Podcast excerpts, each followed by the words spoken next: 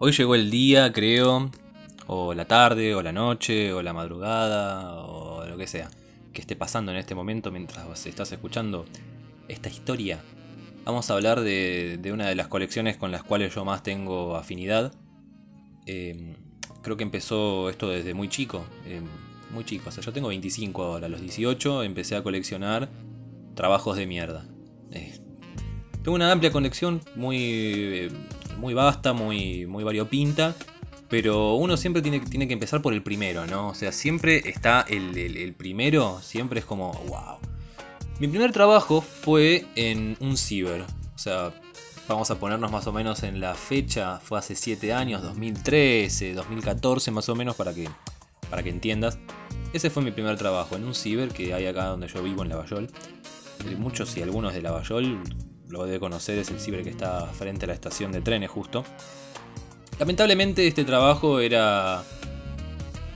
Surgió básicamente yendo a, imprimir un currículum y justo estaba la dueña atendiendo del otro lado.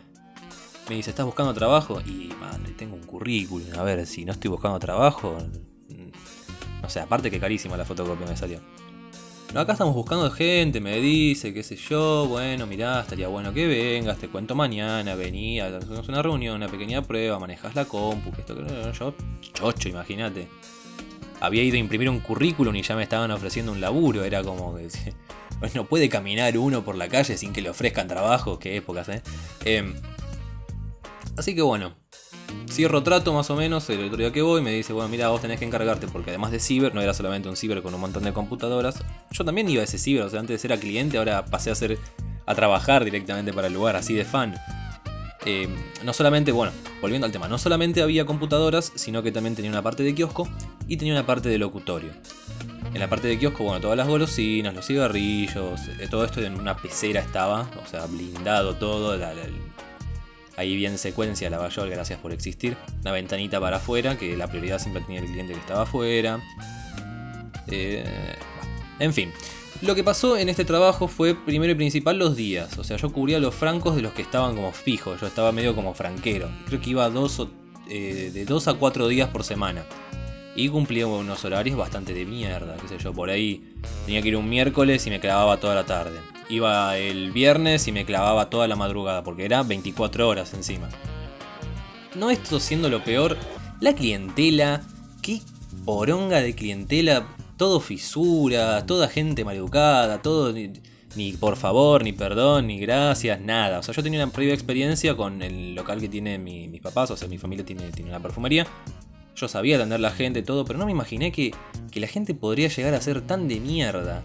Un punto eh, creo que fue el punto más bajo este, eh, cuando un cliente viene y me pide un speed y me dice, uh, me olvidé los 20 pesos que valía el speed en el auto, ahí vengo. Sí, bueno, yo le abrí la puerta, el chabón agarró y se subió al coche como si se hubiera robado, no sé, el, el botín, la caja fuerte del Banco Nación con 70 lingotes de oro. Bueno, así se fue el chabón. Un hijo de puta, claramente me lo descontaron eso.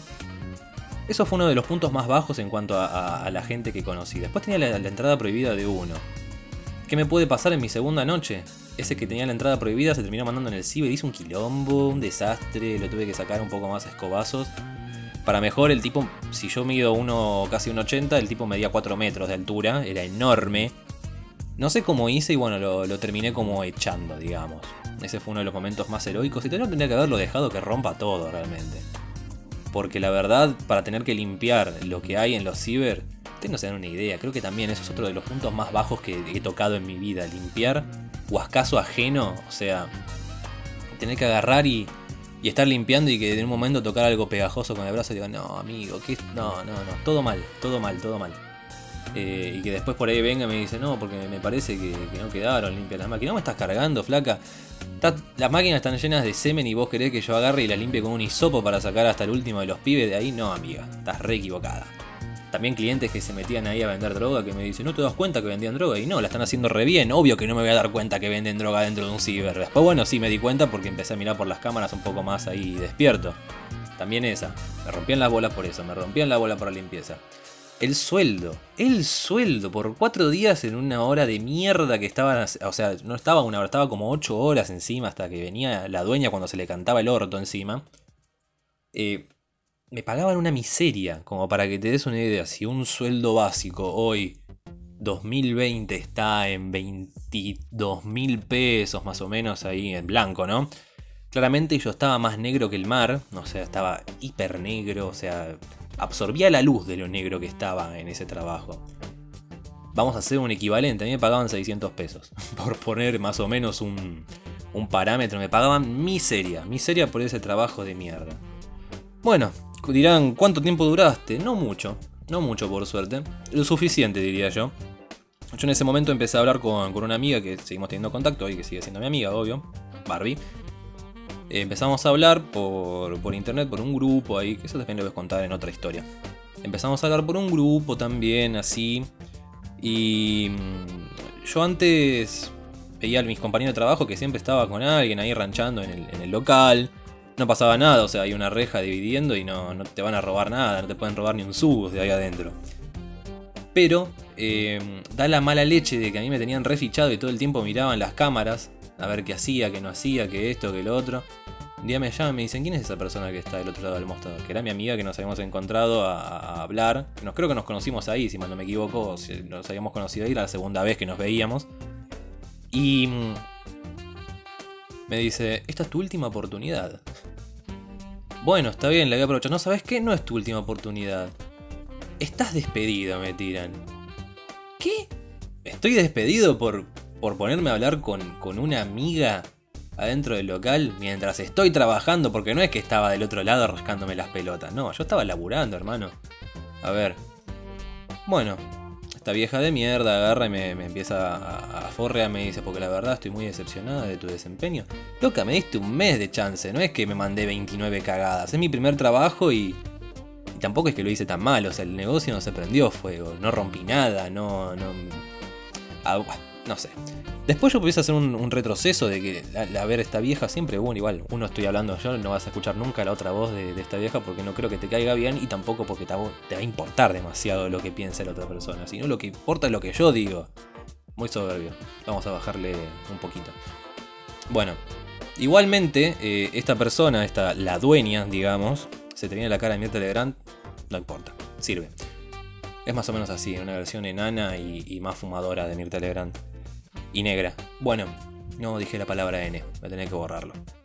En fin, esta persona, en fin, también me, hizo mucho problema cuando estaba haciendo inventario, me decía de que estaba mal hecho, una vez, es más, me hizo un inventario que había quedado prolijo, yo soy un hiper desprolijo con las letras, había quedado divino, agarró y me lo rompió en la cara. En fin, cuando terminé este trabajo de mierda, dije, ¿qué trabajo de mierda?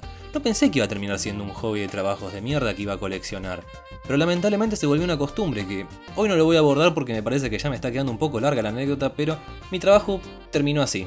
Me echaron por estar hablando con una amiga que era un potencial cliente directamente del otro lado de la reja de donde yo estaba trabajando. La verdad que uno de los peores trabajos de la vida que tuve, si en algún momento te ofrecen trabajar en un ciber, mi respuesta y mi recomendación sería que huyas, que digas que no por más que te ofrezcan lo que no tenés y lo que... No, sé.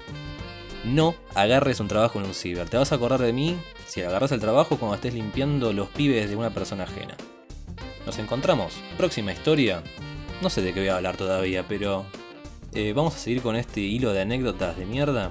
De trabajos de mierda. Capaz que la semana que viene o en un par de capítulos cuando pueda recapitular y pueda volver a armar otro de estos trabajos de mierda que tuve. No sé. Veremos.